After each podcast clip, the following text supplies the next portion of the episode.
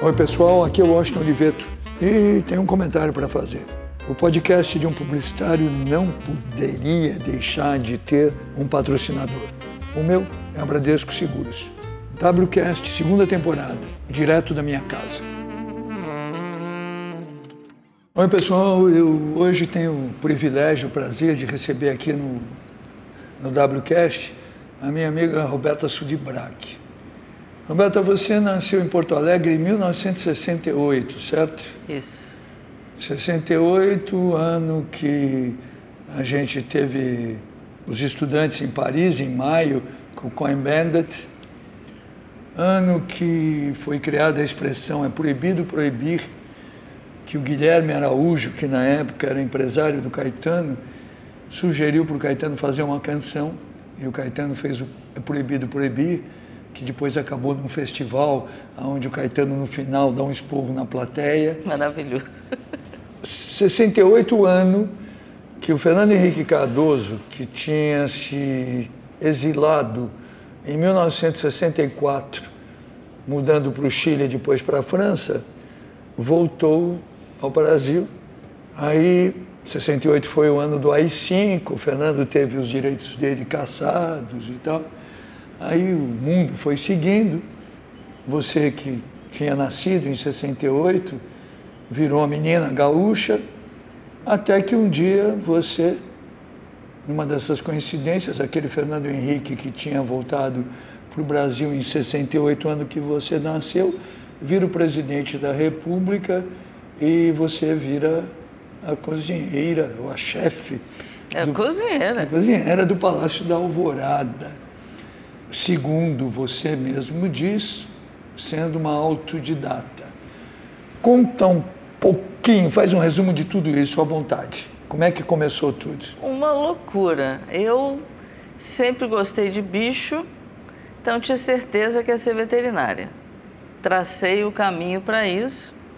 Fui criada pelos meus avós e, enfim, quando perdi meu avô, para me virar na vida, fui vender cachorro quente. Minha avó fazia o molho e eu ia para a rua numa carrocinha vender cachorro quente. Surgiu uma oportunidade, vamos para os Estados Unidos, vamos fazer a faculdade de, de veterinária. Obviamente deu tudo errado e naquele momento eu tive que começar a cozinhar para mim. Onde era nos Estados Unidos? Em Washington. Hum. Tive que começar a cozinhar para mim. Quando eu, minha avó dizia até outro dia, eh, agora não está mais aqui com a gente, mas dizia até outro dia, não sei como essa menina chegou onde chegou porque ela não sabia fritar nem um ovo. Mas, ora, ela na cozinha, eu não precisava entrar para fritar um ovo, né? Então, quando eu fui morar sozinha, eu tive que me virar. Eu me lembro quando eu peguei a primeira vez uma abobrinha e uma berinjela na mão, não tinha a menor ideia do que fazer com aquilo, mas eu tive certeza que era aquilo. E aí, obviamente, a, a faculdade eu logo abandonei, eu vi que não era aquilo, eu gosto de bicho feliz, com o rabinho abanando e o narizinho geladinho. O narizinho ficou quentinho, o rabinho parou de, de abanar, eu já fico nervosa. Então não ia. Não, não, não ia, era o teu negócio. não era o meu negócio. E, e aí eu comecei a fazer uma, uma autoformação, literalmente. A gente não tinha essa coisa toda de internet, de conexão rápida com, com, com não tinha escolas, né? E as escolas fora eram muito caras, eu não tinha condição de fazer aquilo, mas eu escrevia cartas para as escolas de gastronomia e pedia o programa. E através do programa eu começava a fazer aquilo loucamente em casa. Eu sou super obstinada, se eu decido fazer, eu vou fazer. E eu fiz a minha autoformação. Voltei para os Estados Unidos, liguei para minha família para dizer, na época, você dizer que queria ser chefe de cozinha ou cozinheiro era igual, uma grande loucura. E a minha avó. Como mudou isso, né? Como mudou? Hoje em dia. É Te interrompendo, mas você vai voltar lá, você Não, sabe que. Interrompa há, muito. Há uns cinco anos atrás, o nosso comum amigo, Lohan Sudô, recebeu uma homenagem querido. gigantesca aqui no Rio de Janeiro e pediram que eu gravasse um vídeo, que eu estava viajando. E eu não vinha no dia, mas o Lohan queria um vídeo meu. E eu contava uma coisa que eu acredito totalmente. Dizia, olha, o, o Lohan, é responsável por ter tirado uma coisa da minha vida, mas eu não fiquei chateado por causa disso, não. Porque durante muito tempo, quem namorava as meninas bonitas, quem saía nas revistas, nos jornais, quem ganhava uns dinheiros, quem era badalado eram os criadores de publicidade. Isso. E eu era o grande representante disso.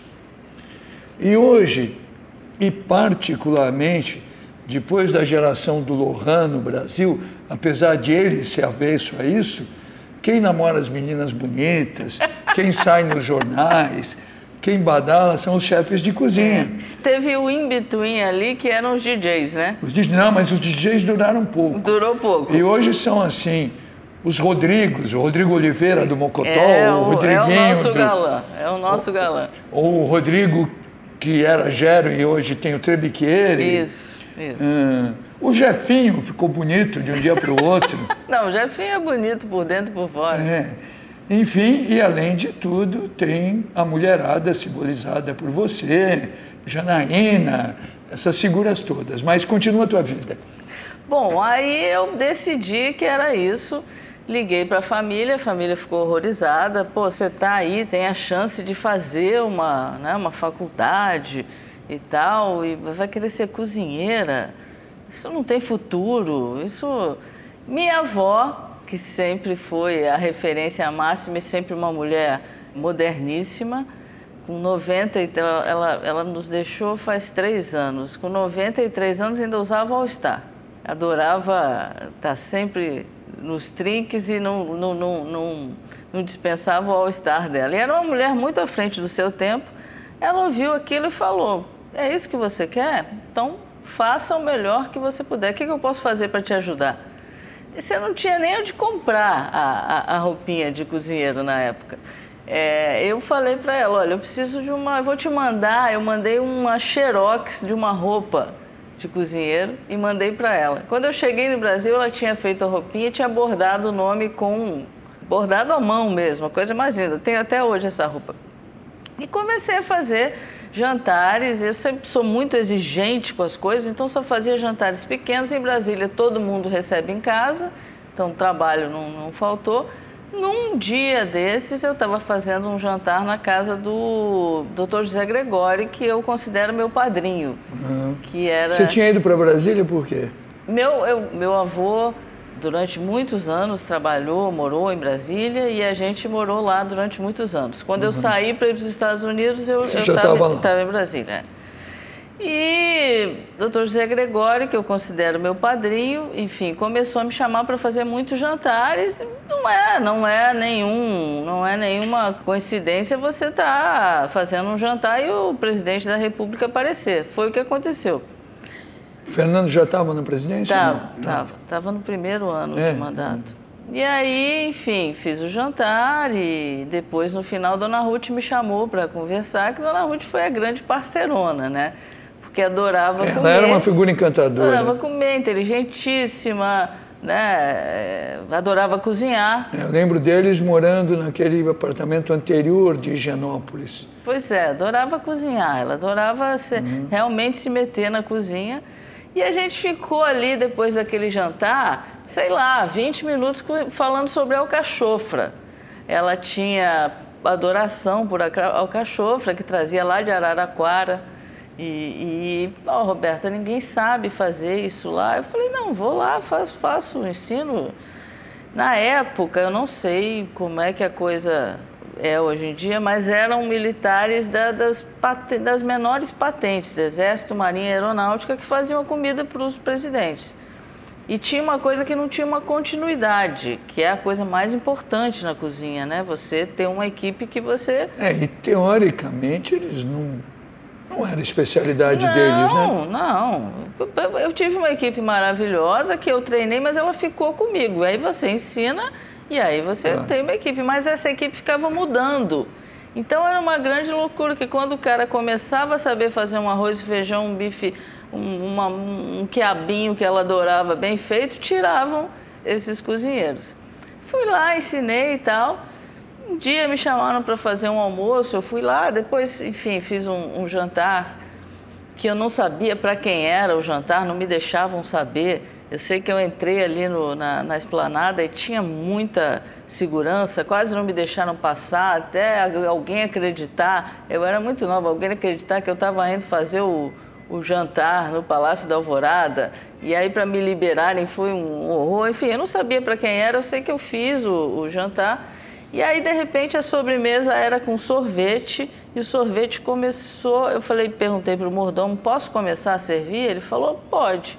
Comecei a servir, falei, olha, sorvete. Não, pode, pode. Bom, sorvete foi derretendo, morrendo ali. Eu chamei o mordomo e falei, olha, você vai lá e você tira o prato da pessoa, porque eu tenho que servir a minha sobremesa. Aí ele disse que foi lá e tirou e falou, olha, eu tirei, mas o comandante me deu um tapa na mão. Eu falei, que comandante? Eu não sabia para quem que eu estava fazendo o jantar ainda falou, é o Fidel Castro, você não sabe quem está aí, é o Fidel Castro. E ele falou, olha, você vai esperar, porque eu vou acabar de falar, falava como ninguém, né? E vou terminar de comer. Claro que, por segurança, a gente tinha uma, uma remessa guardada de sorvete para fazer a sobremesa toda de Teu novo. primeiro jantar foi para o Fidel? Foi, foi. Primeiro almoço foi para a primeira dama da Índia, foi um almoço pequenininho, Dona Ruth que recebeu e o primeiro jantar foi para o Fidel Castro, sem saber que era para ele.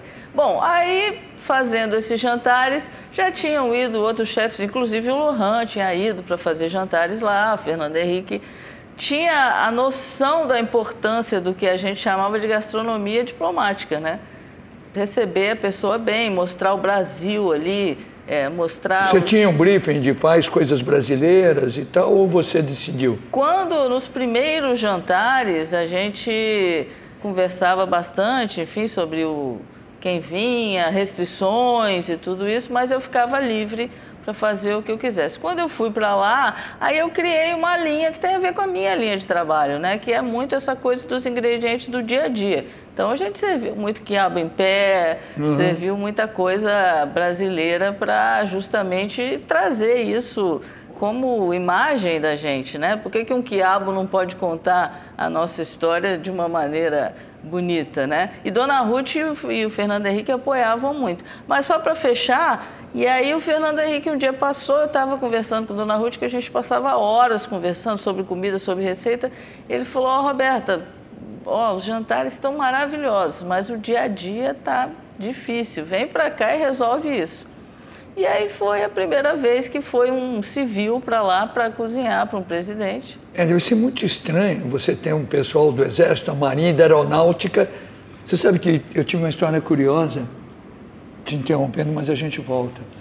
Eu, anos atrás, resolvi fazer uma coisa que era uma maluquice, mas que deu muito certo, que era o seguinte, a gente fazia publicidade do Raider, dos grandenes, uhum. gaúchos, meus queridos amigos, muitos e muitos anos, fez tudo com eles. Periga você ter tido uma melicinha. Tive, então, claro. Que eu fazia publicidade. E amava. E Aí, o Raider, concorrente da Havaianas na época, né, dos Grandene, vendia em todos os lugares do Brasil milhões de pares, quando eu digo milhões, era assim, 8 milhões de pares por mês. Quando você vende 8 milhões de pares, num país como o Brasil, particularmente, significa que você está no pé do pessoal que agora está no Country Club aqui perto, e no pé do cara que saiu na capa do dia porque foi preso. É verdade. Então você tem que neutralizar a imagem o tempo inteiro. E aonde o Raider ia pior, de, não de vendas, mas de imagem, era aqui no Rio de Janeiro, onde ele tinha fama de chinelo de paulista, não chamavam nem de sandália. É mesmo. E aí a gente tinha que fazer alguma coisa, alguma coisa e eu resolvi fazer uma coisa que na cultura norte-americana era muito normal, mas no Brasil, até por causa do, da ditadura política e tal, nunca tinha sido feito. Nos Estados Unidos já tinham feito várias vezes. Falei, fazer uma linda festa num porta-aviões, no porta-aviões Minas Gerais. E eu consegui convencer o pessoal da Marinha com uma conversa que era, olha, isso vai revitalizar a imagem do Exército, Então, depois eu fiquei amigo do almirante. Estou te contando tudo isso porque tinham muitas reuniões antes da festa. E a festa foi um espetáculo. A festa tinha assim as pessoas mais bonitas do Brasil, um serviço impecável, pista de dança com springers dentro do, do porta-aviões, um show do Lulu Santos cantando Descobridor dos Sete Mares, vestido de marinheirinho, com a banda da Marinha. Mas antes disso eu ia lá conversar com o almirante, né? E o porta-aviões Minas Gerais nunca tinha sido usado para nada. Então tinha toda aquela rapaziada da Marinha lustrando aquilo, era impecável dia e noite. E um bar inglês que era uma maravilha, com um cara da Marinha que era um grande barman. E ele sabia fazer umas coisas que eles tinham os componentes, vinham de algum lugar, mas além de óbvios Bloody Marys muito bem feitos, Martinez. Ele sabia fazer bullshots, ele decantava o caldo de carne. E aí eu adorava fazer reunião lá com o almirante, porque eu ia àquele bar. Falei, agora isso aqui não pode acabar, eu frequento o bar. Aí um dia, depois que a festa foi um estrondo de sucesso, eu tinha dado uma entrevista, e é verdade, para Playboy, onde eu tinha falado que não gostava de militares. E encontrei o almirante, e o almirante me cobrou isso. Ele falou, puxa, Washington, a festa foi tão boa e tal. É verdade que você disse isso nessa entrevista? Eu falei, almirante, é verdade. Pelo seguinte, eu sou de uma geração que a imagem dos militares ficou muito ruim entre os jovens. E a nossa festa, eu acho que serviu para arrumar isso. Agora, quando eu, muito malicioso, eu sabia da competição entre as diferentes armas. Eu falei, quando eu disse não gosto de militares, eu estava falando do exército. E vou dizer uma coisa para o senhor: meu sogro é engenheiro da reserva. Ele é do exército, da reserva, porque ele é engenheiro. Eu já falei para ele que não gostava de militares, mas estava falando do exército. Marinha é diferente, é outro espírito, o senhor sabe disso? Bom, vou dizer uma coisa para o senhor. Quando o sujeito ficar rico, ele não compra um barco. O senhor já viu alguém ficar rico e comprar um tanque? Bom, ele adorou aquela história e eu fiquei amigo do Alme para o resto da vida e ainda consegui tomar alguns martinis muito bons. É. Por sinal, Roberta, interrupção da interrupção, quando você estiver em Londres, eu quero te levar no Dukes. Você pois é, eu tô com a lista que a gente vai trocando. É, o Dukes é onde foi criado o Dry Martini do James Bond. O Ian Fleming trabalhava lá. Que maravilha. E tem Londres o tem Dry Martini, maravilhosos. E né? a frequência é uma loucura. Outro dia eu fui lá com um amigo meu, é pequeno, tem carrinho com os diferentes gins, porque lá foi criado o famoso Vesper, que é uma variação do Dry Martini tradicional. E eu estou com meu amigo lá, de repente entram dois cardeais paramentados com todas as coisas de cardeal, que tinham saído de Roma para beber Dry Martini no véspera. Bom. bom, volta aí na Muito tua história. bom. Então, mas você está falando, bom, cozinha, principalmente uma cozinha dessa que tinha uma responsabilidade imensa, de servir o, presidente da República e também de representar o Brasil em cada. Em ca... o, o, Fernando Henrique fazia uma coisa muito bacana, porque ele fazia a recepção oficial no Itamaraty, que aí era feita por um buffet contratado lá, e era uma coisa bem, bem normal. E ele, para dá aquela sensação de estar tá recebendo em casa, ele recebia no Palácio da Alvorada, era onde eu trabalhava. Então era, era o jantar em casa. E aí a gente tinha essa missão de fazer um, né, mostrar um Brasil ali que rapidinho, uma hora, uma hora e meia, contasse ali a sua história. E a, a cozinha tem essa coisa da, da hierarquia, da disciplina. Então eu tive uma experiência muito boa com os militares. Muito boa porque você falou do cara que, né, que fazia um bullshot, que, enfim, conhecia as bebidas, era a mesma coisa, assim, os caras não tiveram a, a, a chance de, de colocar aquilo em prática depois de aprender. E aí o que eu fiz? Eu ensinei e eles eram, eles respondiam muito bem. Então eu tinha uma equipe muito disciplinada. É, tinha uma disciplina, né? Uma equipe disciplinada, uma equipe que respeitava muito hierarquia. Claro, tive as minhas dificuldades, porque era civil, era mulher, era muito jovem. Eu me lembro a primeira é. reunião que eu fui é, fazer. Você era a minoria da minoria da minoria. Da minoria da minoria. A primeira reunião que eu fui fazer, porque eu ia lá, fazia os jantares, os almoços, e, mas não ficava lá me metendo nas coisas. Então eu, quando fui, fiz os jantares, dei uma passada de olho na, na, na dispensa e tinha lata de tudo. Eu tenho horror a lata, eu gosto de tudo é, é natural, né?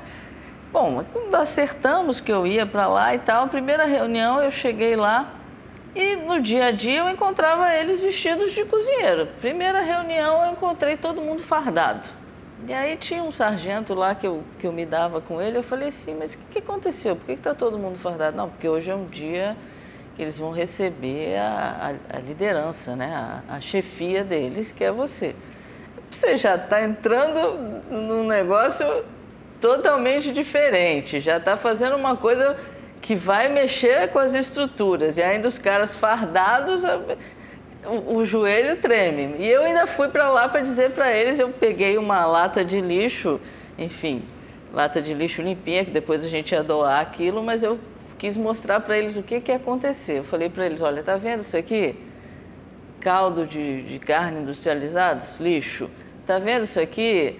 É, maisena para engrossar molho, lixo. Tá vendo esse monte de enlatado aqui? Lixo. A gente não vai mais usar isso. A gente vai fazer tudo com ingredientes é, naturais. Eu vou ensinar para vocês como é que faz isso. Bom, passaram anos e anos e anos. Um cozinheiro meu, que era taifeiro, virou para mim. Eu, a gente estava servindo o rei da Espanha. E aí eu vejo aquele cara, pai de família e tal, estava comigo há alguns anos já fazendo um demi-glace, justamente, o molho, né, molho de carne que se faz inclusive hum. o buchote. é aí... que os americanos têm a Campbell, que é boa, pronto. Pois é. Pois Mas é. nós não temos desengordurado, tem, é, tem que fazer. tem, tem que fazer. E aí ele levantava o molho e via aquele molho com aquela textura linda. Eu, quando fiz meu primeiro demi-glace deu certo, eu chorei tanto em cima do demi-glace que eu não sei se ele chegou na textura certa com as minhas lágrimas ou porque eu fiz alguma coisa certa. Certo. E o cara chorava e eu falei, Daniel, o que está acontecendo? Você está com algum problema? Porque Dona Ruth também brincava que eu tinha uma, uma parcela do sucesso do que eu fazia ali, tinha uma parcela de psicologia muito importante, porque ela entrava na cozinha, ela entrava e ela, já, ela saía de ré, porque ela, eu estava às vezes sentada com o cozinheiro na minha frente ou dando uma bronca ou ouvindo alguma coisa que deu errado na vida dele, tentando melhorar aquilo. Enfim, a, essa parte humana é importante. Claro. E eu fazia isso com eles e tive uma relação maravilhosa com eles. Mas aí o Daniel chorava na, em cima daquele molho. Eu falei: Você está com algum problema? Você quer conversar? Ele falou: Não, chefe, é que eu estou lembrando do primeiro dia, quando a senhora chegou aqui. E a senhora virou e jogou aquele molho de carne fora e falou para todos nós: a gente não vai mais usar isso. Eu fui para casa e falei para minha mulher: eu estou perdido.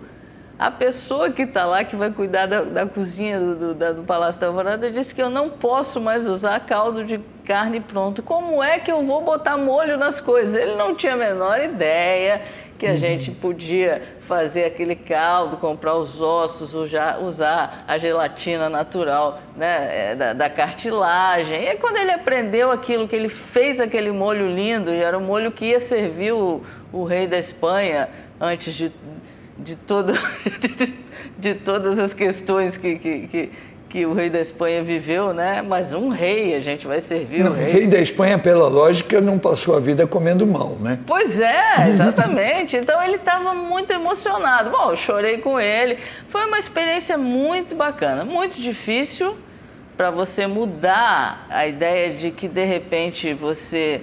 É... a gente fez toda uma organização diminuímos os gastos, organizamos a cozinha para funcionar como uma cozinha profissional, fizemos uma horta linda. Primeiro dia que eu cheguei no palácio, eu quis ir no quintal saber onde era a horta. Que não tinha. Não tinha horta, num quintal daquele tamanho. Eu fui falar com Dona Ruth, ela falou, Roberta, se você conseguir, eu lhe dou todo o apoio, mas eu estou aqui há um ano, um ano e meio, e eu não consegui fazer uma horta. Eu falei, não. E aí... Que, aliás, é um pouco de Brasília isso, né?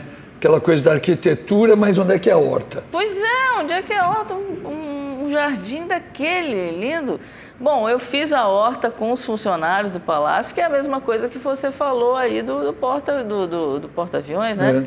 É tem gente para tudo. Então é só você saber tirar o melhor daquilo. Fizemos a horta, um dia saí para passear com ela, que a gente despachava às vezes andando pelo palácio, e falei: Olha, tem uma surpresa para a senhora, está aqui a sua horta. E a gente ficou quase autossuficiente na época que orgânico era impossível de você encontrar, como você encontra hoje, com a cultura que a gente tem de orgânico hoje, não existia. Eu me lembro que quando o príncipe Charles veio, ele mandou uma lista de tudo que ele comia, que ele não comia, que ele gostava, uhum. que ele não gostava, e uma das coisas era só como ingredientes orgânicos. E a gente tinha tudo no, no quintal, então a gente lascou um lá, né? Vegetables from the Palace Garden. Foi, foi um, uma coisa linda, né? Então eu tive uma experiência maravilhosa, com todas as dificuldades, entender por que, que é melhor você comprar um queijo bom pouco e não uma quantidade imensa de queijo ruim, né? Toda uma mudança de. Tive o apoio da, da dona Ruth e do Fernando Henrique para tudo isso. É, você, eu acho que não há dúvida que o casal presidencial é um casal educado. Né? Educadíssimo. Né? Pessoas educadas, Fernando Henrique elegantes. ligava para a cozinha para dizer bem. que gostou do prato. Ele adorava um arroz de pato que, que eu fazia e ele ligava e falava: Roberto, arroz de pato está maravilhoso, guarda um pouco para de noite. Não, e preocupado em aprender. Eu lembro que ele passou a entender de vinhos, um assunto que ele foi Exatamente. estudando. Roberto, uma curiosidade. Você cozinhou para gente, tipo, você começou pelo Fidel, já começou Comecei. lá em cima, né? Tinha charuto esse dia? Tinha. Ele trouxe? Ele trouxe. Ele trouxe. Ele trouxe. Eu ganhei da Hortência um, um, charuto que ela ganhou do Fidel. É? É, ela ganhou, quando acabou um jogo de basquete dela, ela fez uma partida, ela e a Paulinha, excepcional. Ganharam de Cuba. Que coisa, que coisa os jogos dela. E ele, obviamente, né, sensível como um bom estadista, o que, que você dá para uma atleta? Um bom charuto. e aí ela trouxe para mim, a Hortência me deu de presente. Paulinha também. As duas amigas. Maravilhosas. Conta uma coisa, você, bom, Teve Fidel, teve Príncipe Charles, teve Tony Blair, teve. Tony Blair é educadíssimo também. Bill Clinton. Dos personagens, esses estadistas para quem você cozinhou, qual que você mais admirava antes e qual que você passou a admirar depois? Olha, uma experiência muito marcante foi o presidente da Itália, que na época era o Carlo Ciampi. Sim. Não, não, não que eu conhecesse ou admirasse, mas foi muito interessante é, como ele vivenciou aquele momento, como ele enxergou aquela recepção oficial, né? Eu lembro que, enfim, hum. começou assim, eu, eu estava servindo os pratos e o mordomo chegava e falava: Olha, o presidente Fernando Henrique está chamando você lá. E eu falava: Eu não posso ir, eu tenho que terminar aqui de servir e tal. Segunda vez o presidente está chamando. Eu falava: Olha, não dá. Não tinha uma equipe assim também que eu podia uhum. largar. E terceira vez ele falou assim: Ó, oh, Fernando Henrique mandou dizer que o presidente mandou dizer que é uma ordem. E eu entrei no salão uhum. e todo mundo ficou em pé e começou a me aplaudir. E eu fui falar com o Carlos Champ e ele, muito emocionado com aquilo, falou: Olha, eu queria lhe dizer que isso aqui só se compara a um banquete renascentista. Eu estou muito emocionado com, com essa recepção. E, enfim, estou até dizendo para o Fernando Henrique que eu quero levar você para a Itália. Bom, aquilo foi uma coisa assim, eu começando o trabalho lá, muito tudo mudando a ideia né, do que era receber um chefe de Estado. Né? Trabalhei com, com o Frederico Araújo, que foi embaixador do cerimonial, com quem eu aprendi demais, que é um cara que entende profundamente de, de cerimonial, aprendi muito com isso. E aquele dia ficou muito marcado para mim. Aquele dia eu cheguei em casa, eu cheguei em casa chorando. E eu me lembro que minha avó falou: O que, que aconteceu? Deu alguma coisa errada? E eu não conseguia falar de tão, tão emocionada que eu estava. Na verdade, tinha dado tudo certo. Até eu consegui explicar para ela, ela claro, ficou. Não, maravilhoso. nervosa. Então, assim, eu, eu, não, eu não sei. Naquela época era. É, é, a gente tinha uma percepção diferente da, dos governantes e da política, né? Eu, por exemplo, cozinhar para a realeza inglesa era uma coisa, para um cozinheiro, era uma coisa é, interessante, bacana. Então, o Príncipe Charles colocou um monte de, de, de, dificuldades. Ele não, ele não, normalmente eu não sei como é hoje, mas parece que ele não come quando ele viaja nos lugares. Então, ele leva uhum. alguém que faz para ele e aí, quando chegou no palácio, a gente achou que ele não ia comer. Mas ele comeu, foi simpaticíssimo, no final me chamou. Eu fiz uma brincadeira com fish and chips. Ele falou: Olha, isso aqui está muito melhor que fish and chips é, inglês, apesar de que eu sou uma adoradora de fish and chips e me pediu a receita. Eu fui lá na cozinha, escrevi a receita para ele.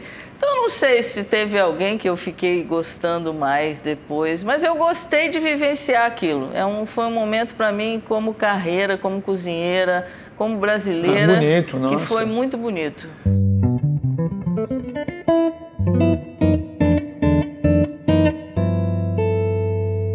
Você falou do Príncipe Charles, você não vai a Londres há quanto tempo?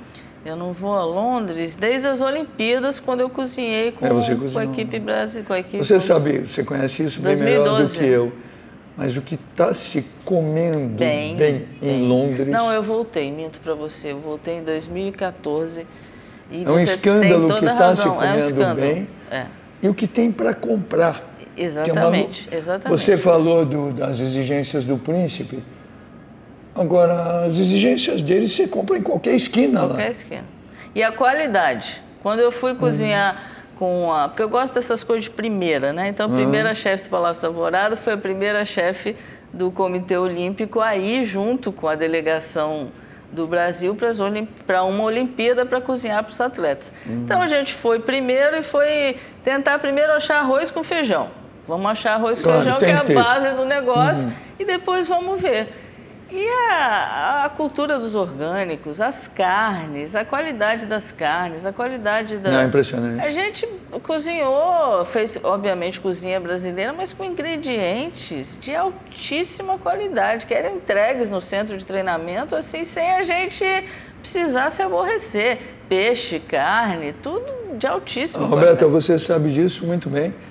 Olha, na cidade de São Paulo, que teoricamente se vende como o maior centro do país, o grande centro da gastronomia. Eu até tenho uma tese sobre isso. Eu não acho que os restaurantes de São Paulo sejam melhores do que Rio, os do Rio.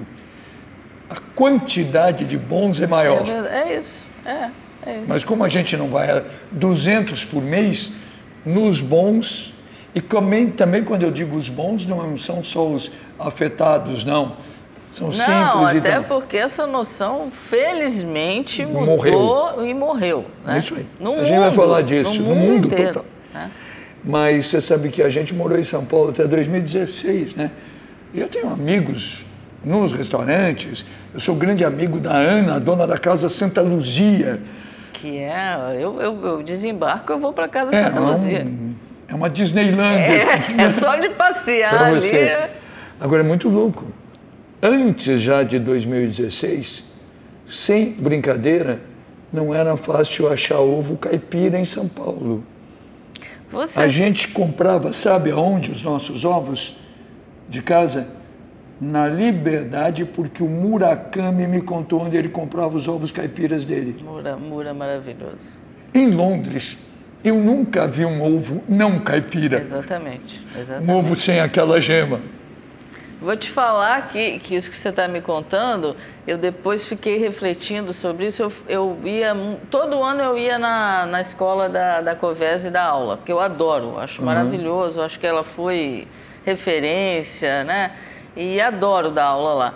Então, Eu, eu, me lembro que uma vez eu, eu, eu, eu gosto de, de, levar meus fornecedores, né? Então muita coisa ela comprava lá para mim, mas eu não. Eu, outro dia me lembrando, falava, Roberta, caramba, você exagerou, você levava ovo caipira. E agora você está me falando isso e eu estou ligando por que, que eu devo ter levado ovo caipira. Porque talvez nas vezes que eu fui cozinhar ou que eu fui fazer algum jantar, alguma coisa, eu não consegui ovo caipira. Então nesse dia eu lembro que eu passei, eu fui, levei na mão, passei ali no no, no, no, no detector da, do aeroporto. O que, que, é isso? Ovo caipira. Eu, eu passei a comprar o ovo no fornecedor do Mura, porque não tinha. Em Londres, você sabe que em Londres, perto da minha casa, tem uma rua chamada Pavilion Road, que tem o lugar com coisas de alta qualidade e o curso de como fazer. Então tem assim uma padaria com pães incríveis e você pode fazer um curso para virar um padeirinho. Muito bom. Tem um, um açougue ensandecido que eles te ensinam a fazer a Wiener Schnitzel. Muito bom. Até eu, que não tenho habilidade nenhuma, eu até cozinho umas coisas que ficam gostosas por uma coisa, né? Eu misturo um caminhão de coisas boas, algum gosto bom vai ter. É diferente, é, é diferente em você, que pega nada e sai um espetáculo. Mas é muito importante a gente ter as coisas boas, então hum. o princípio está certo. Aí, mas a gente volta para Londres. O... Você sai quando acaba o governo, certo? Isso. Você não ficaria de todo jeito, né? Não. Qualquer convite de quem quer que fosse? Não, porque é engraçado que uhum. o palácio, o sonho de todo cozinheiro é ter um restaurante. Depois que você tem o seu restaurante, você vê a loucura que é, mas ainda assim você continua querendo ter um restaurante. Então, quando eu fui chamada para o palácio, na verdade, eu tinha feito a minha autoformação, estava fazendo os meus jantares e a minha ideia era: eu quero ter um restaurante. Entrou o palácio, eu falei: olha Vou fazer isso porque vai ser interessante, vai, vai me trazer uma bagagem, mas não é o meu sonho. Então, quando foi se aproximando ali o, final do mandato, eu conversei com o Fernando Henrique, Dona Ruth, independente de quem viria, e falei: olha, só para não criar expectativa, já vamos deixar claro que eu vou passar aqui a cozinha. Aí a cozinha estava toda organizada, passei cardápio, passei tudo. Olha, pode se quiser pegar e tocar assim, pode. Se quiser mudar, pode. Eles estão prontos para fazer o que precisar fazer. Você sabe que eu compreendo isso perfeitamente e, e tem uma lógica isso na vida, é curioso. Quando eu decidi ir para Londres, a minha assistente pessoal e os caras mais ligados a mim na agência, no cotidiano, não quiseram ficar na agência. E era muito estranho, eu falava, vocês fiquem. Mas era para eles era aquele espírito. Exatamente. Não interessa é, como vai é ser. É isso, é isso. Eu não tinha a menor ideia de quem seria, como seria. É, não, não é na, isso. Na, na época muito se falou disso ou daquilo. Também não, não houve o, o convite para fazer a posse, mas eu achei que não fazia sentido. Então eu fui lá no Itamaraty, conversei com o embaixador que assumiu o cerimonial, falei, olha, não acho que faz sentido. Acho que tem que virar a chave.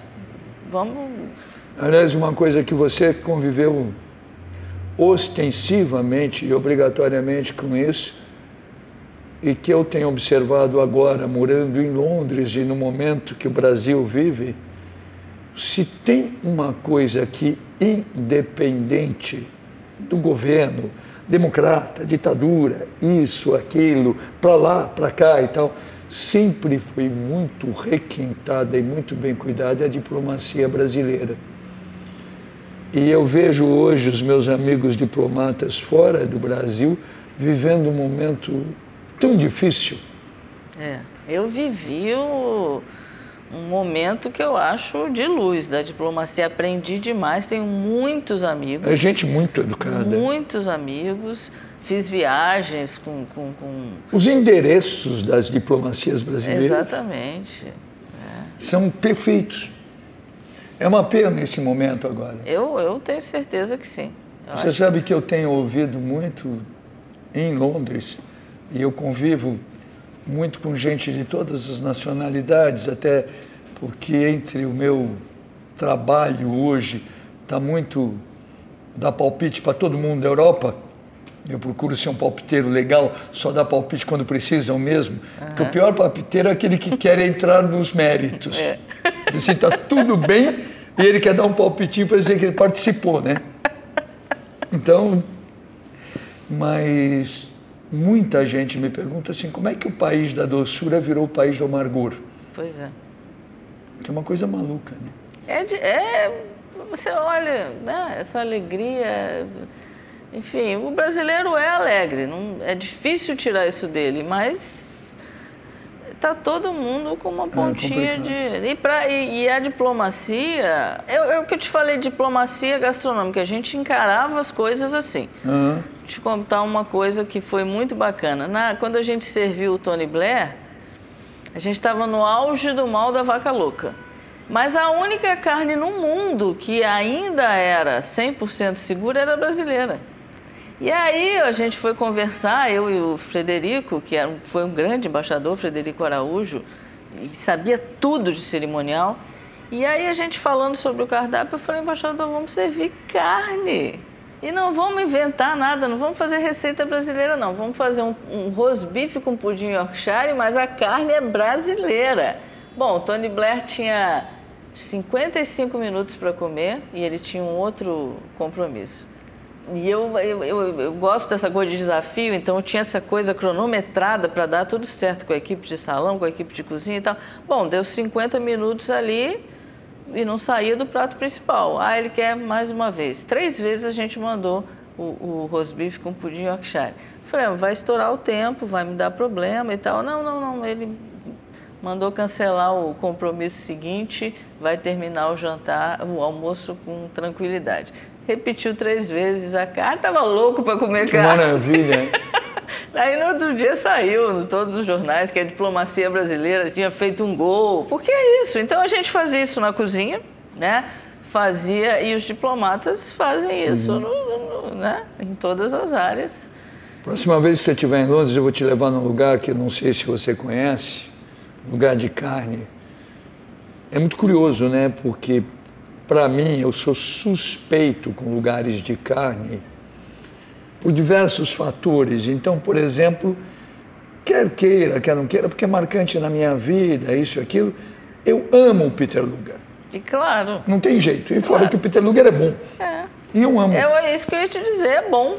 E é bom e tal. Em Londres tinha um lugar chamado Goodman, você já ouviu falar? Já ouvi falar, nunca fui.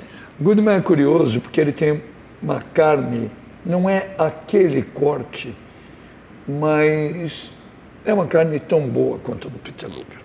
Não vou mentir. Ele só não é o Peter Luger, então. E aí ele tem mesas de madeira sem toalha, como o Peter Luger. Ele tem grandes vinhos que o Peter Luger tem também. E ele, hum, porque eu aprendi muita coisa sobre Londres. Primeiro, eu aprendi que há muitos e muitos anos já se comia bem em Londres a gente que não tinha nem o dinheiro nem os endereços. E eram menos. Mas se for ver, o, o Scotts tem mais de 100 anos. É verdade. O Wiltons tem 150. É verdade. O River Café daquela senhora Eu adorável. Eu amo o River Café. Amo. É um dos Vai meus... fazer 60 anos. É um dos meus... Aquela mulher é uma perfeição. Você sabe que ela é casada com um dos cinco homens considerados mais elegantes de Londres. Ah, é? Aos 88 anos de idade. E ele é o arquiteto que fez, por exemplo, só o Centro Jovem Jorge Pompidou com Renzo Piano. Gente, não, eu sou apaixonada por ela. ela os livros são muito bons. Você os tem livros, os livros? tenho todos. Aliás, uma pergunta. Quando você tomou consciência da existência das mulheres grandes chefes? Eu sou muito maluca. Eu estudei, eu não, a gente não tinha grande literatura de cozinha brasileira quando eu comecei. Então eu hum. o que eu podia comprar de literatura estrangeira eu comprava. Eu estudei enquanto eu não consegui um livro de Antonin Carême, século XIX, e sem falar uhum. francês. Eu estudei, eu aprendi a fazer os caldos, as bases, essa parte que é fundamental para você partir para a criação num livro de Antonin Carreme. Então, a partir daí, eu fui. Aí você foi cercando todas. Eu fui cercando Você tudo. foi lá no Poulet de Bresse claro, dela claro, lá. Claro. Eu, para sacanear o Lohan, liguei de lá uma vez para ele. Ah, é? É. Eu estava lá, tem tempo, nós estava em Lyon. É curioso. eu- Em Lyon, mulheres maravilhosas. Maravilhoso. E você sabe também aonde? Em São Sebastião. Também, E exatamente. São Sebastião é o lugar aonde apareceram com prestígio as primeiras mulheres sommelier. Não, e, e- Inclusive o smoking é, de São verdade, Sebastião. É verdade. é. E a Espanha tem uma tradição de mulheres na cozinha, de uma maneira mais natural. Que na França é, Em ainda é. Londres tem um lugar de uma moça chamado Sabor. É só um balcão, como se fosse um bar de tapas. E ela tem estrela Michelin. E o que é pior, porque eu vou lá sempre, mas eu sou tão maravilhado com o pão com tomate, as croquetas e o arroz negro que ela faz, que eu não consigo comer as Só outras come coisas. isso. Eu sou igualzinho a você. tenho, tenho. É Tá bom, bom, eu tenho uma tese que as pessoas não frequentam restaurantes, frequentam pratos, É verdade, eu concordo com você. né? Mas voltando lá, o, a carne do, do Goldman, eles, assim, ah, estamos com mesa de madeira, temos uma carne e tal, alguém vai falar do Peter Luger. Então eles fizeram algumas coisas que o Peter Luger também faz, mas de um jeito diferente, mas não é invencionice. Então, por exemplo, o creme de espinafre deles é um creme de espinafre com gruyère, que é monumental. As batatas não são as batatas do, do Peter Luger, mas também são espetaculares. É, é muito interessante ver isso, né? Eles têm, eles têm a cultura, o príncipe Charles mesmo tem uma, uma fascinação pelos orgânicos, né? Tem, É. tem um... E por outro lado, Roberta, e eu tenho a impressão que você também, um monte de gente, eu não aguento mais. Já fui em tantos restaurantes onde a explicação é mais importante que a comida. Mas acho que isso já passou, né? Eu acho, eu acho que já Olha, passou. outro dia, eu tenho um truque para descobrir bons restaurantes em qualquer lugar do mundo e fui fazendo eu isso. sei disso. Eu fui fazendo isso pe- pelo seguinte: eu- primeiro, eu gosto de chefes, gosto de maîtres, gosto de garçons, gosto de sommeliers e gosto sinceramente. Eu gosto de conversar. Então eu vou me enturmando em todos os lugares.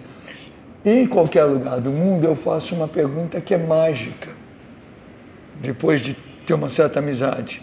Que eu pergunto para um desses profissionais aonde ele vai nos dias é de ele folga, comer. que ele não aguenta mais aquilo.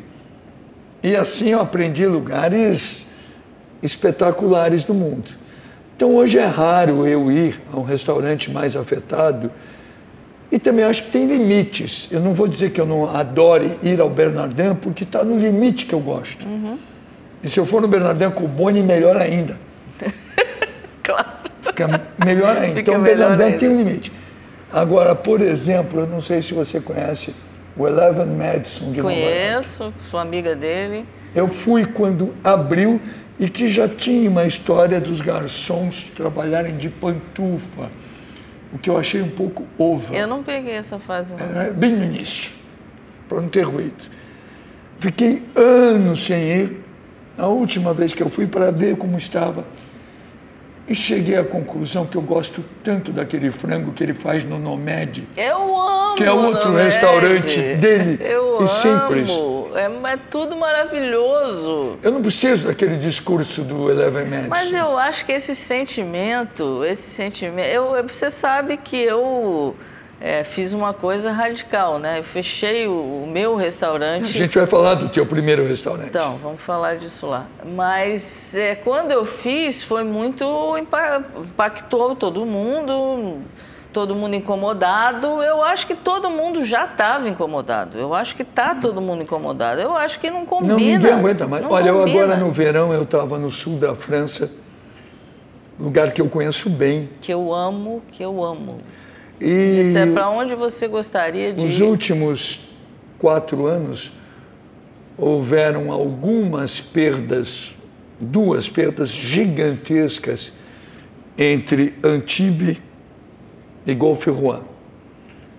Porque fechou o Tetu, que tinha a melhor buiabés do planeta.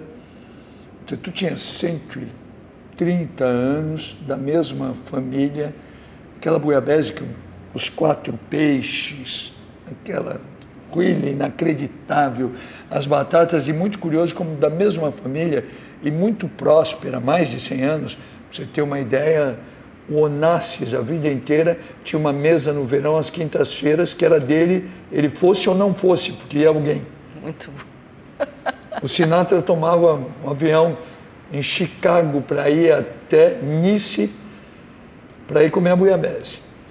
E aí teve uma história, o Tetu ficava numa casinha de madeira na praia do pescador Tetu que a família comprou. E eles foram ficando ricos a ponto que até o fechamento as senhoras da família serviam as mesas com algumas joias melhores que as das frequentadoras. com as frequentadoras da pesada. E aí o novo prefeito da região resolveu que não podia ter nada de madeira na praia. Eles brigaram, destruíram e fecharam. Bom, é um ponto de vista, né? Olha, eu fui comer buiabese. Mas eu gosto disso. Ah, não pode ter mesa de madeira, eu vou fechar. Fechou. Eu, eu fui comer buiabese com meu querido Sérgio Mendes, que gosta de comer bem, além de toca qualquer coisa bem. Qualquer em Marseille, no Petinice que é a terceira geração, e ele cozinha bem. A buiabese era boa, mas não era do Tetu. né? E a outra perda que teve a, a região foi o Bacon, que era um grande restaurante de peixe de anos e anos, da mesma família. E o imóvel espetacular, a família acho que ficou ambiciosa em dividir o dinheiro. E eles venderam para uns rapazes que são donos de uma coisa que é mais nightclub do que restaurante, chamado Baoli, em Cannes. E eles imediatamente, primeiro, mexeram no nome do Bacon, puseram um restaurante do Bacon, para que eu não sei. Segunda coisa, escreveram Centro Gastronômico embaixo, que ninguém, acabou, acabou. ninguém precisava explicar. É. E puseram um DJ, porque eles são donos de nightclub, né? Então... E aí eu fui lá exatamente a mesma comida, não era nada da mesma comida, nada. não voltei mais.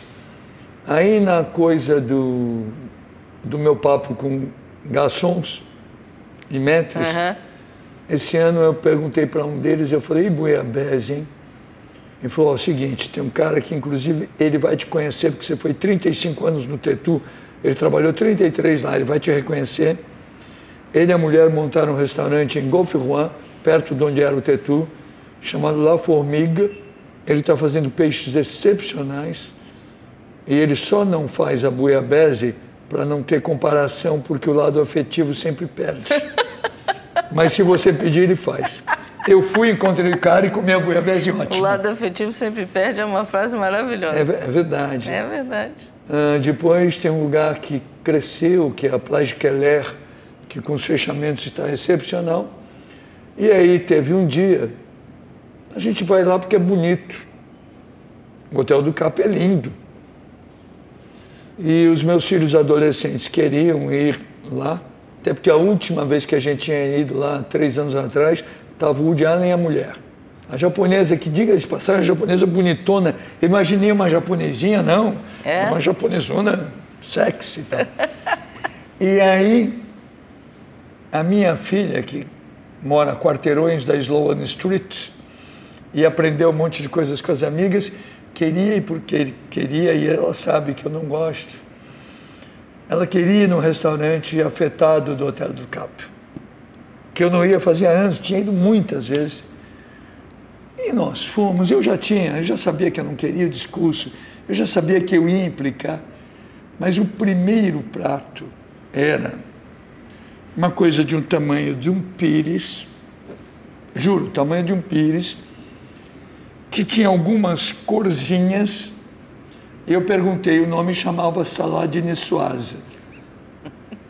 Aí quando eu provei, teoricamente, aquela coisa do Ferran Adrià e tal, teoricamente se reportava ao sabor da mas eu acho que a salada niçoise faz parte, aquele prato, faz parte você deixar um pedaço da sardinha, faz parte você ficar chateado que veio menos ovo que você gostaria. É, é. Ela não é num pires. É. Mas eu, eu acho, eu, eu, eu, eu, eu, eu sou de uma geração que a gente meio que idealizou um pouco essa cozinha, né? Trouxe ela para cá e eu me diverti muito, mas eu num certo momento eu senti isso. Eu ia para um congresso, dar uma aula fora, e aí eu tinha reservas por, né, por estar ali naquele grupo seleto nesses melhores restaurantes, né? E eu não ia.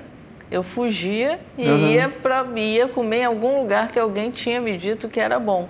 Então eu comecei a pensar, se eu não quero mais isso, como é que eu vou ficar fazendo isso, né? Então eu acho que foi importante, acho que foi muito importante. Uhum. Estabelecer uma linguagem. É, a gente não tinha essa, essa, Sim. né, essa, não era comum você ir a restaurante por ir a restaurante. Você ia para uma comemoração, para uma coisa, né? E a gente meio que a, a, restauração era, era muito diferente. A gente falou de galeto agora há pouco, né? É, eu conheci o galeto no Rio Grande do Sul, a churrascaria. Uhum. Isso aqui era, era programa, né? Essa restauração, brigada de cozinha, isso que, que, que os franceses meio que, que decodificaram ali, a gente não tinha exatamente aqui. E eu te digo que hoje eu não sei se a gente precisa disso. Quem fez dessa turma um lugar muito interessante em Londres e que por merecido sucesso ele está virando segundo restaurante da mesma noite de muita gente que está marcando a sobremesa lá, é o irmão do Ferran Adrià. Que ele é, um é grande talentoso. cara de ele sobremesas. É um e ele montou um lugar que é uma ideia monumental, inclusive para ganhar dinheiro. Nome: Bubbles and Cakes. Champanhe e doces. Depois das três e meia da tarde, o número de mulheres bem-sucedidas que estão naquele lugar é uma loucura. E tem um público de, depois dos jantares. Numa cidade que janta cedo, e olha, público que vai em lugares. Você conhece o Le Gravoche? Não. Que é um restaurante de anos. Gravoche é um dos personagens do, do Les Miserables. Uhum. E são, um morreu, dois irmãos franceses que têm um um francês tradicionalíssimo em Londres, daqueles que a gente não conhecia, daqueles de 80 anos. E bom. eu soube que, muito bom, muito bom. Mas eu soube que tem muita gente, até com a boa sobremesa do Le Gravoche, indo ao Bobos and Cakes. Aliás, você que é a rainha do cachorro quente, começou a vida tem, com ele, Tem né? lá, eu conheço. Em Londres tem o... Você conhece? Eu conheço o chefe, Bobos and... Bobos and Dogs. And Dogs, é. Que é muito bom.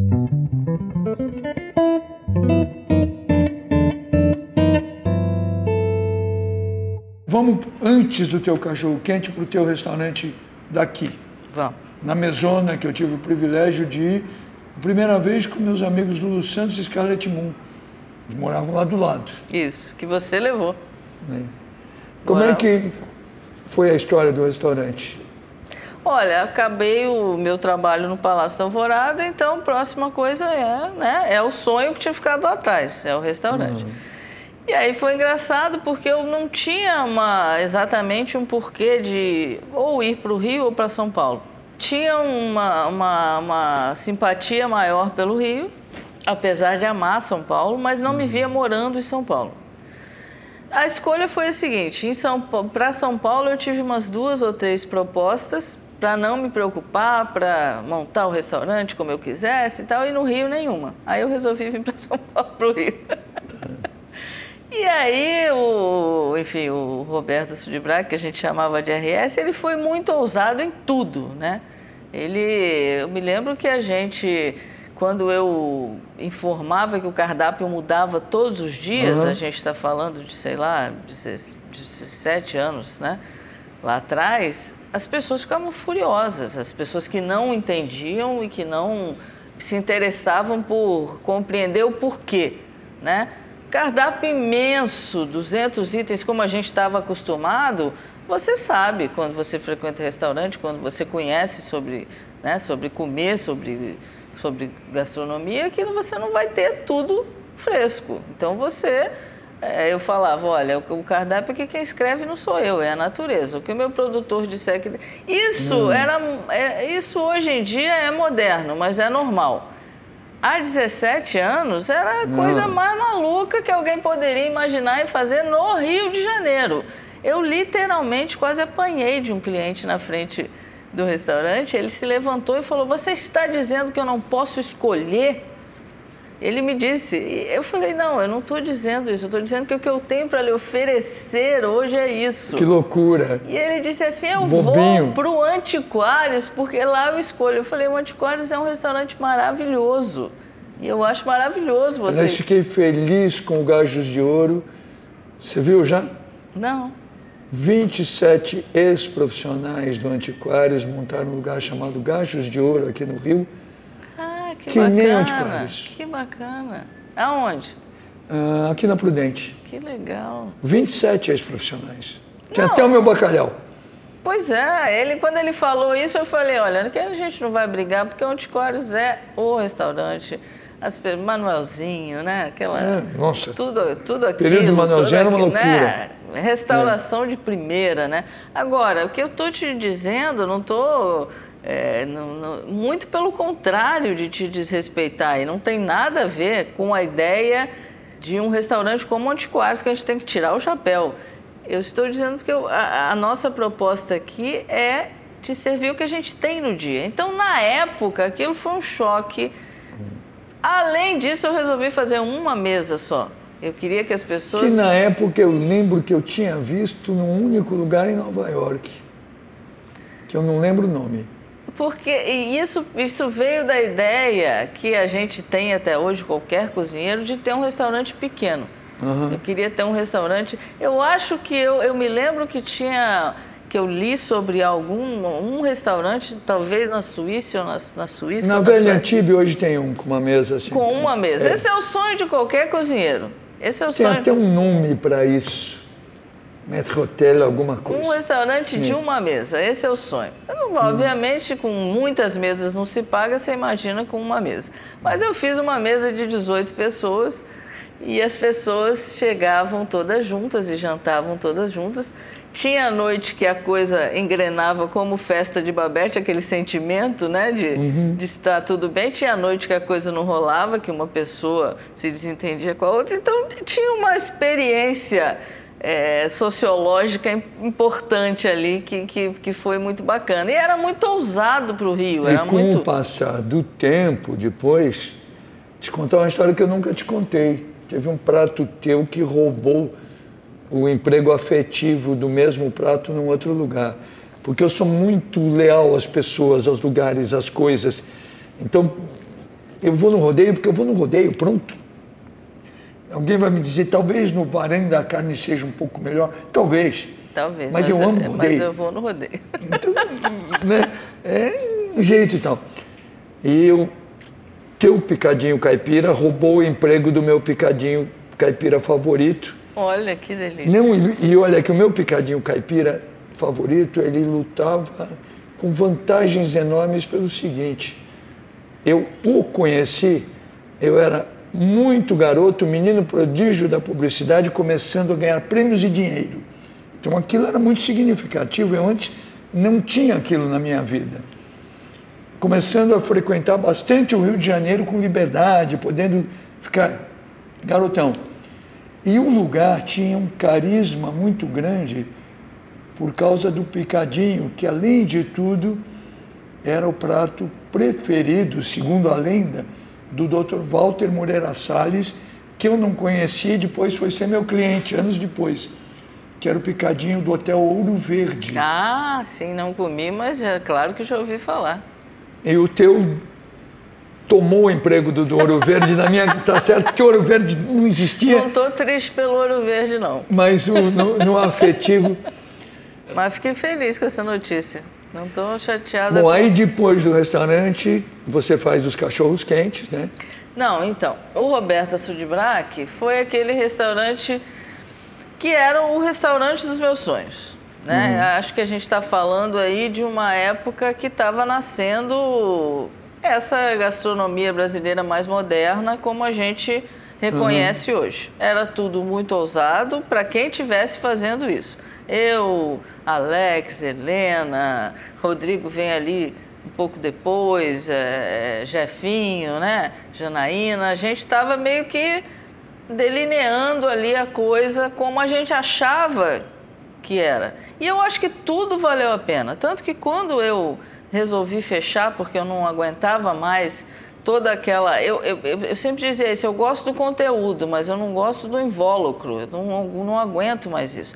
Além de ser muito pesado, eu achar que não combina com o Brasil, principalmente com o Rio, é uma estrutura que já não se paga mesmo quando você usa ingrediente bom. Você usou ingrediente bom, você quer ouvir isso que eu ouvi de você agora. O seu picadinho roubou o lugar de outro. É Mas, verdade. Né, é isso. Você está trabalhando para isso. Você não está trabalhando. É, essa é a maior massagem no ego. Você está trabalhando para isso, não, não vai, não vai ficar rico mesmo. E a gente gosta. A gente gosta daquela loucura de restaurante. A gente gosta dos problemas do restaurante, né? Então, é, o Roberto Sudbraca, eu acho que fez, cumpriu o seu papel. Eu achei que estava no, no, no, tempo de fazer uma outra coisa, mas a coisa do cachorro quente mexeu um pouco comigo, porque eu vi que a gente tinha se colocado num, num andar muito acima, muito longe das pessoas, uhum. muito, acho que arrogante, sim.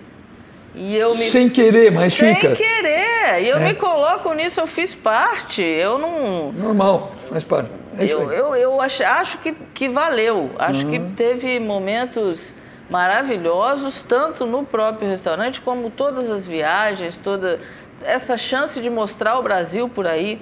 Foi tudo incrível e ela aconteceu por quê? Porque a gastronomia brasileira se inseriu no contexto mundial, né?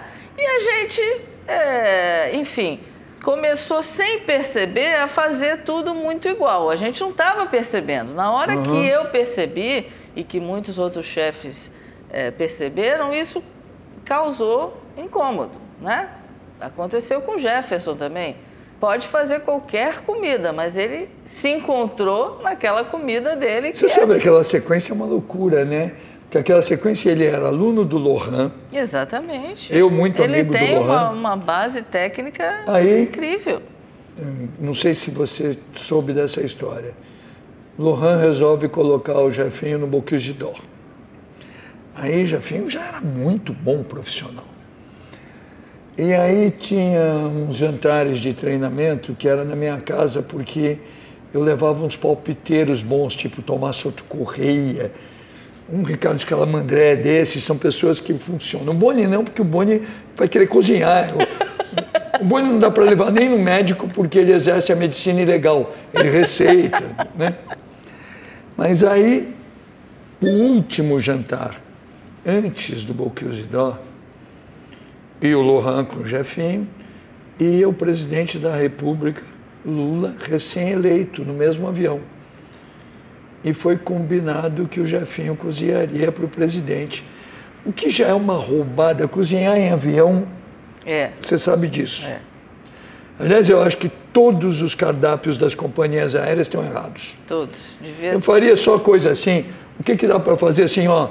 Põe aquele salmão que. Você sabe o que, que eu faço eu vi, quando hum. eu viajo? Para em qualquer circunstância eu levo um sanduíche de presunto e queijo. Eu aprendi eu, isso. Eu não como em avião, eu, eu, brinco o seguinte, eu não voo pelo Fazano nem como na Itália, né?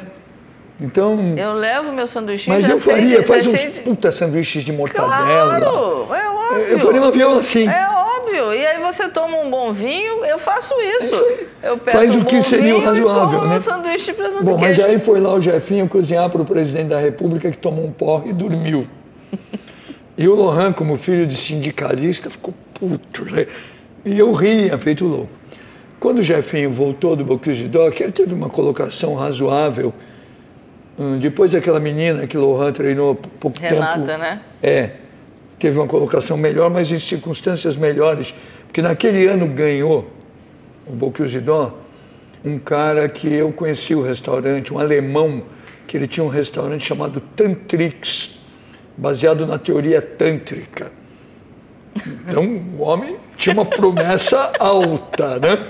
Que era uma coisa assim, Inclusive a decoração do restaurante era toda erotizada e tal. A comida era direita. É? Mas esse cara ganhou aquele ano o Boxidó, o Lohan viu uma das panelas do cara custava mais que o equipamento inteiro do Jefinho. Os alemães põem dinheiro naquilo, né?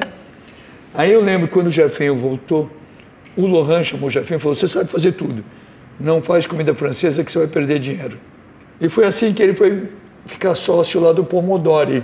Aí ficou um tempo, descobriu a Janaína, que ganha o apelido Dona Onça quando descobriu que aquela sociedade no Pomodori não era muito boa e dá umas boas broncas. Ah, o apelido dela vem daí? Vem daí, ela que Ah, enquadrou o Jefinho. Eu adoro ela, ela é maravilhosa. E ela sabia cozinhar intuitivo, ele botou disciplina nela, botou método. Ela é grande cozinheira. E eu botei o camarão com chuchu, que não tinha.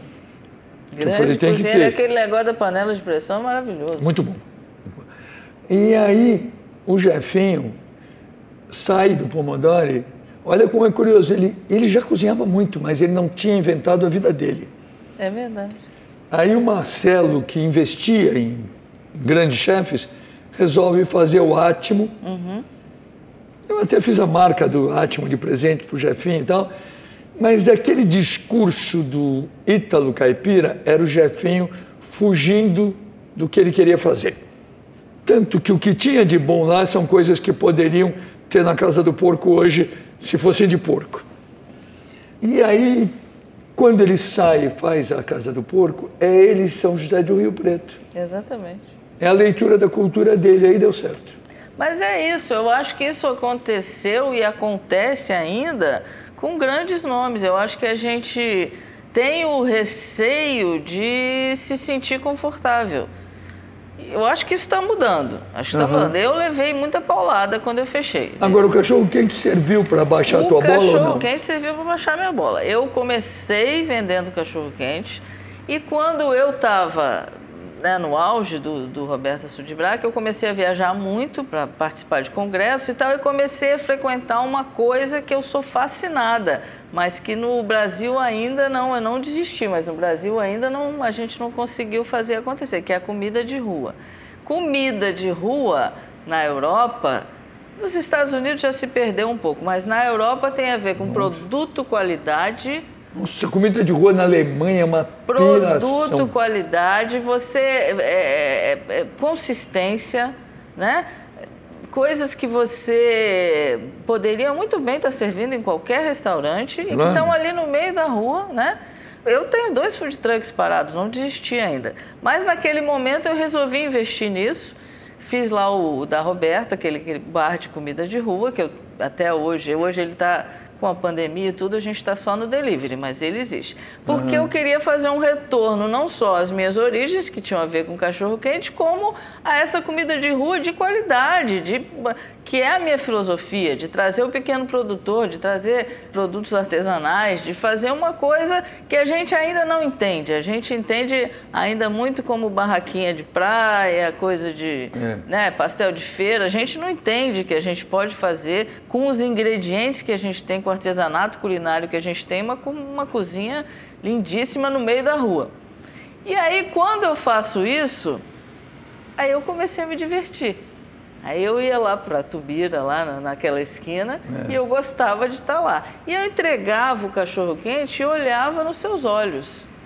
E aí Era eu muito bom o cachorro quente. eu voltava para o Roberta Sudibrac, botava meu jaleco, minha roupa engomada e tal, subia lá para o segundo andar e ficava lá na minha cozinha, longe, distante das pessoas. Nesse mesmo momento, eu acho que a gastronomia vai passando por essa saturação. Você começa a pensar, "Ah, não é isso que eu quero, eu não quero ser, eu não quero. No meu restaurante nunca um garçom explicou prato, eu sempre tive horror disso. Mas sempre fui criticada a beça por isso. Porque aquela coisa de você sentar, olha, agora você faça isso, agora você faz aquilo, mergulha a colher, eu sempre tive pavor disso. Fazia uma comida moderna, o meu restaurante foi menu degustação do dia que abriu até o dia que fechou. Até o dia que eu falei, não aguento mais menu degustação, mas ele foi o que foi. Claro. Ele não mudou no meio do caminho.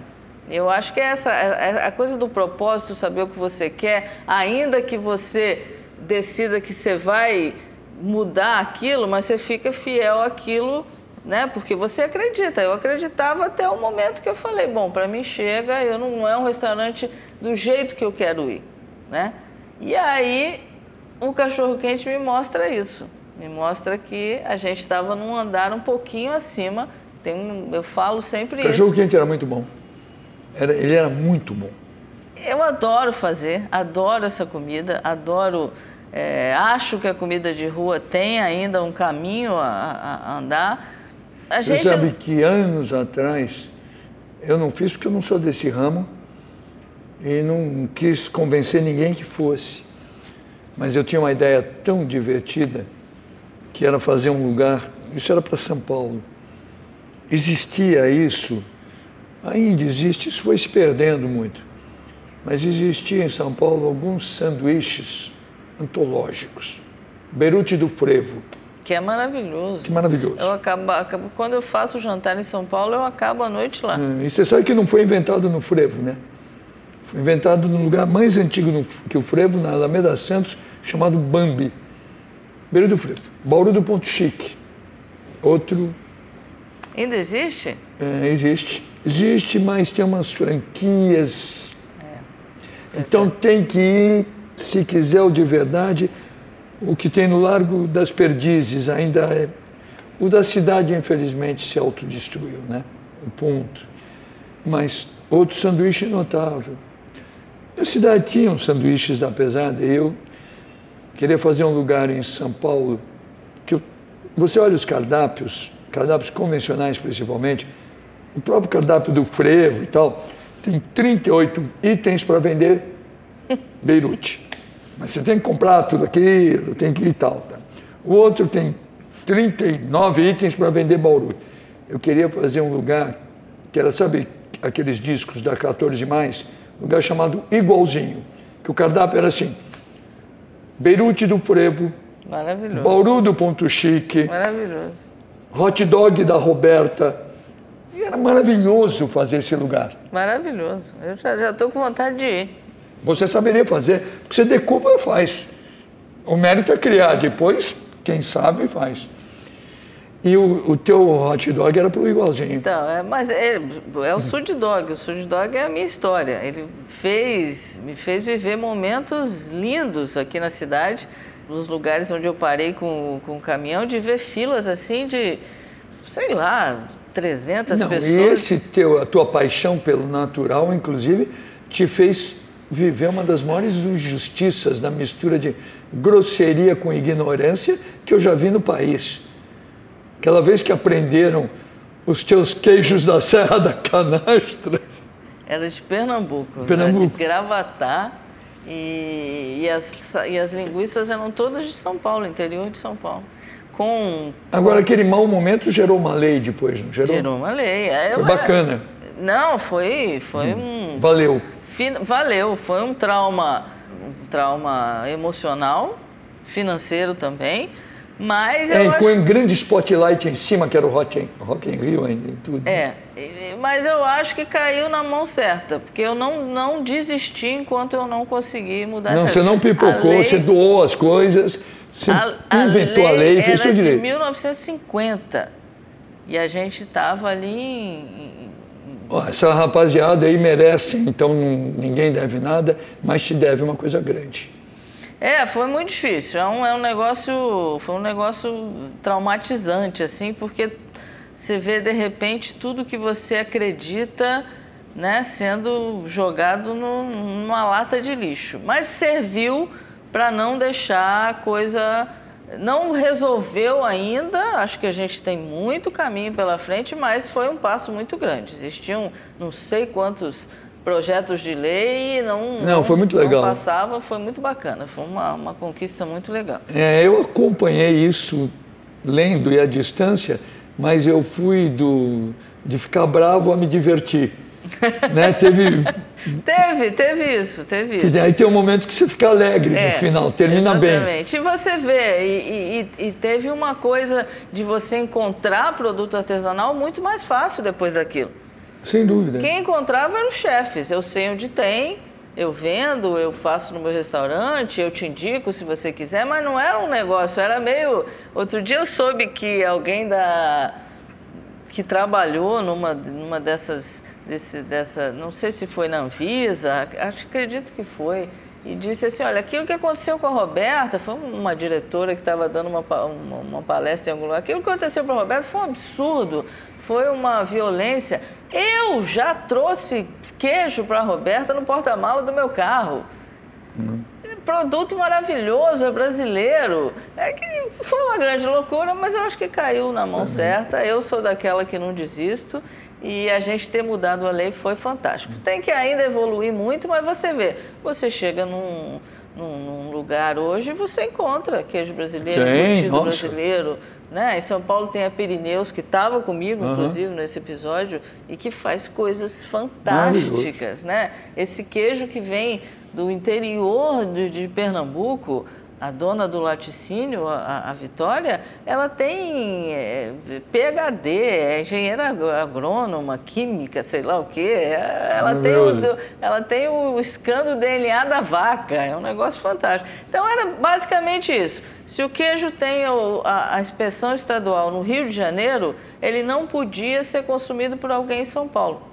Ele precisava ter o tal do selo grande lá, que só as indústrias têm acesso, para ele poder ser consumido. Hoje, finalmente, se o pessoal do, que mora no Rio não morre porque comeu aquele queijo, quem está em São Paulo, Pernambuco, onde quer que esteja, pode comer. É, mas tem umas maluquices dessas tem, que aparecem. São muitas. E no mundo inteiro, são de vez em quando, hein? No mundo inteiro. Tinha uns caras que estavam com uma implicância com a tapenade Ciclicamente é, tem. Eu viajei muito na época, porque o mundo inteiro ficou chocado com isso. Eu fui para a Espanha, fui para os Estados Unidos, fui aqui para a Argentina, Uruguai, todos esses lugares. E, e, e na, na França, inclusive, eles ainda têm dificuldades. É difícil essa mentalidade mudar, né? Outro dia ia sair um negócio que não podia mais fazer queijo sem leite pasteurizado. Então, vira e mexe, surge uma, uma, uma incongruência maluca dessa que não, e é um doido que inventou achando. E aí, se não tem outra doida, como eu, que ah, fui naquela época para ir em cima. Tem que botar um zagueiro bravo e pronto. Lógico. Roberta, me diz uma coisa: e o SUD? O SUD. Ele é um é- resumo de tudo isso? Mistura a história da tua avó, tudo? Mistura. O SUD traz, eu acho as coisas que eu acredito e que eu tenho vontade de fazer. E traz a minha avó junto, que é a grande referência, descomplica o que eu mesmo compliquei. E eu, eu, eu acho é, é igual a história de ter trabalhado é, com um presidente. Para mim foi maravilhoso aquilo, fiz do jeito que eu acreditei, tive todo o respeito para fazer aquilo. Foi difícil, mas é um negócio que eu levo para a vida com maior orgulho é, o RS foi uma coisa que para mim teve começo, meio e fim, mas que me deu um orgulho danado e teve uma importância para a cidade do Rio, para a gastronomia brasileira, fez, cumpriu o seu papel. E o SUD é o lugar onde eu quero estar. Você sabe que, não sei se você conhece, anos atrás, o cara que era. E ele foi chefe lá na época que o hotel vivia os, um dos seus muitos auges, Hotel Negresco em, uhum. Nice, que esteticamente, inclusive, é o Copacabana Palace e é o Carlton, é. o mesmo arquiteto. Tinha um restaurante afetado, tipo o restaurante de Mônaco e tal. E o chefe, que até virou meu amigo, ele, anos depois ele encheu o saco, literalmente. Alugou uma garagem no centro de Nice, botou umas mesinhas de madeira, umas cadeirinhas duras, chamou de La Merenda. Você entra numa fila às 10 para 7, se tiver lugar você senta, senão você vai no dia seguinte e come o que ele ficou com Bem vontade de fazer peça. aquele dia, com o vinho, que é um vinho dele mesmo, que ele produz anos. Eu não sei, é, é um lugar que eu tenho vontade de ir. Ah, ele não tem telefone, não aceita cartão de crédito. e eu um dia, eu, eu, fui logo no início, sabia dele, já tem uns seis anos. Aí um dia eu falei para ele, eu falei, olha, eu acho que você está certo em tudo. No teu cardápio, a fila, cartão de crédito e o telefone. Eu só tenho um problema. Eu morava no Brasil, né? Eu moro no Brasil, são 11 mil quilômetros de distância. e eu fico em Capitã não fico em Nice. não tem um jeito de, eu quando me eu chegar. com você. Aí ele falou: tem. Se você der para alguém, você nunca mais pisa aqui. o que é? Sabe a loja de azeite de oliva do lado? É da minha mulher, tem telefone lá. ele me deu o telefone. Roberta, com você as pessoas vão adorar isso. É claro que não estamos dando nota para ninguém, mas eu vou perguntar alguns lugares, você conta qual é o teu restaurante preferido, que nenhum é, não tem esse maniqueísmo. Sempre são muitos, né? Cita um só, um dos que você gosta. Um de Vai, cara. vamos lá. Um de Ah, cara. em Nova York. Em Nova York, é, tem essa coisa, né? Como é que você vai escolher um, né? Eu adoro a Osteria Morini. Adoro. Que fica ali. em- Muito bom. Adoro ir no meio da tarde, fica aberto o dia inteiro, É. adoro ir lá. Você chegou a conhecer o Pruni? Sim, adoro. Ela era também. uma figura. Branche. Fechou? Ela fechou. Ela fechou por motivos ideológicos. Eu gosto de gente que fecha o hábito por Você motivos leu o livro ideológicos. dela? Li, li, Ela foi doida, ela aprontou Eu ficava louca. naquela fila do branche feliz da Ela- vida. Nossa, ela quando, quando ela trabalhou mocinha, ela trabalhou no botequim que ela roubava no botequim, Muito ela bom, conta no muito livro. bom aquele livro, muito bom. Ela casou com um italiano para aprender a cozinhar com a mãe dele. Depois largou o italiano, ela é sensacional. Muito adoro. Não sabia É. que tinha fechado, não. Mas a tua situação é maravilhosa. Sabe que um restaurante que eu estou amando em Nova York é o Carbone. Já fui, gostei É também. muito bom. Agora tem o- o seguinte, Carbone é para ir na hora do almoço porque à noite enche de Brad Pitts e aí um abraço, né? Ah, o Estela, amo Estela. Estela de- Amo, amo.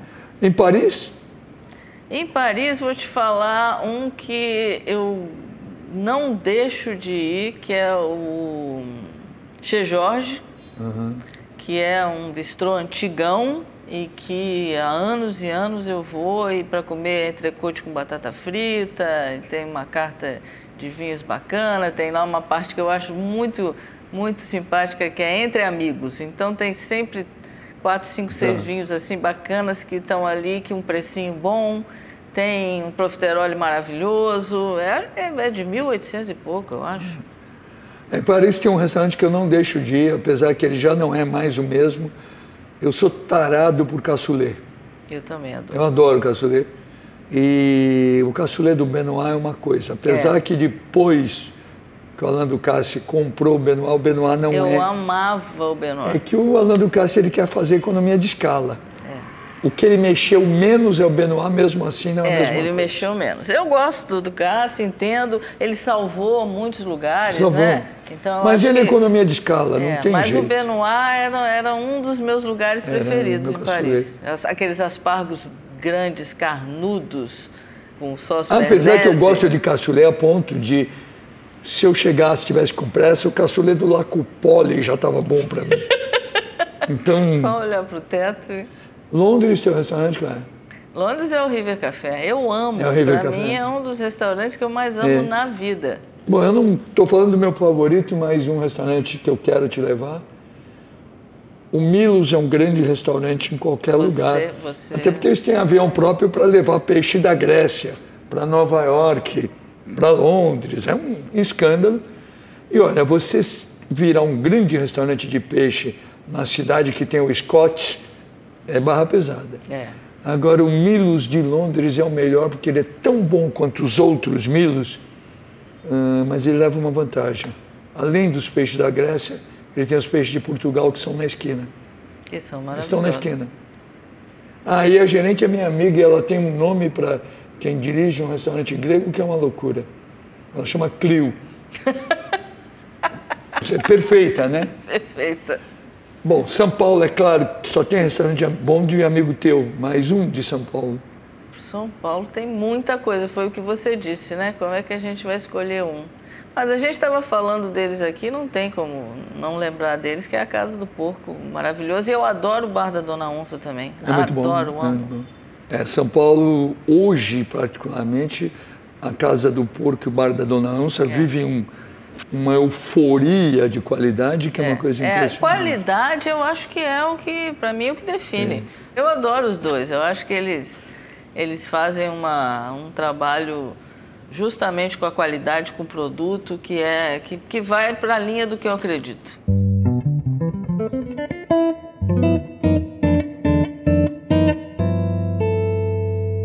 Bom, Roberto, aqui o tempo vai passando, né?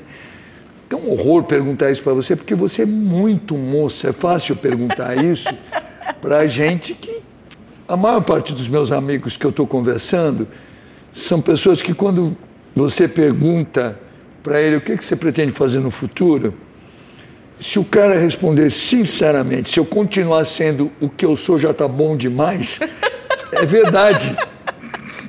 Não, eu acho que depois de eu ter tido coragem de deixar de lado a circunstância, eu vou, vou responder para você a mesma coisa. Se eu continuar do jeito que eu tô, tá bom demais. Maravilha, obrigado. Você Obrigada é a você, te amo, você sabe. Maravilhoso estar aqui com você. Que e agora em Londres? É, eu fico mais esses dias para receber os amigos aqui, bater papo, depois passo em São Paulo para fazer um check-up lá com o meu japonês de rotina e volto para Londres. Então agora a gente vai se encontrar lá. Não, eu te espero em Londres. Eu tô bom de Londres. Eu sei disso. Que eu tenho uma, eu no fundo sou um motorista de táxi que virou publicitário. eu adoro cidades. E eu me movimento bem em todas as praias. eu sou um cara cê, sem preconceito. Você dirige aquele carro do lado, hein? do lado errado? Você dirige lá? Não, não precisa. Não, né? Eu, o transporte coletivo é maravilhoso. É. Caminhar, eu caminho Mas você muito. já tentou dirigir aquele hein? carro do lado contrário, não? Não. não. Caminho loucamente transporte coletivo é ótimo, os táxis são os melhores do mundo. O Uber de Londres é o melhor do mundo, porque com aquele táxi ele tem que ser bom. Um Oyster, que te dá o metrô, também te dá o barco e te dá a bicicleta hoje. Só não tem porque dirigir do lado errado, não. É, não. O, o exame teórico é barra pesada. Ah, é? Eu tenho amigos meus devidamente já reprovados. Eu uma vez aluguei um carro em Londres anos atrás e olha, para devolver o carro foi um sacrifício, porque é estranho. Dirigido do lado contrário, para é, gente que eu, tem eu todos os reflexos é. muito treinados, Agora, a cidade é uma maravilha, é muito bom. Eu adoro Londres. Eu, e faz um tempinho que eu acho que é uma das cidades onde você come melhor no mundo. Melhor. Eu, Já faz um tempinho. Eu adoro Nova York. Eu costumo dizer, quando me perguntam por que, que você mudou para Londres, porque é a melhor Nova York do mundo. Até na comida. No teatro também é. É verdade. É, é na verdade, música é. É verdade. Obrigado, Roberta. Obrigada, querida. Adorei.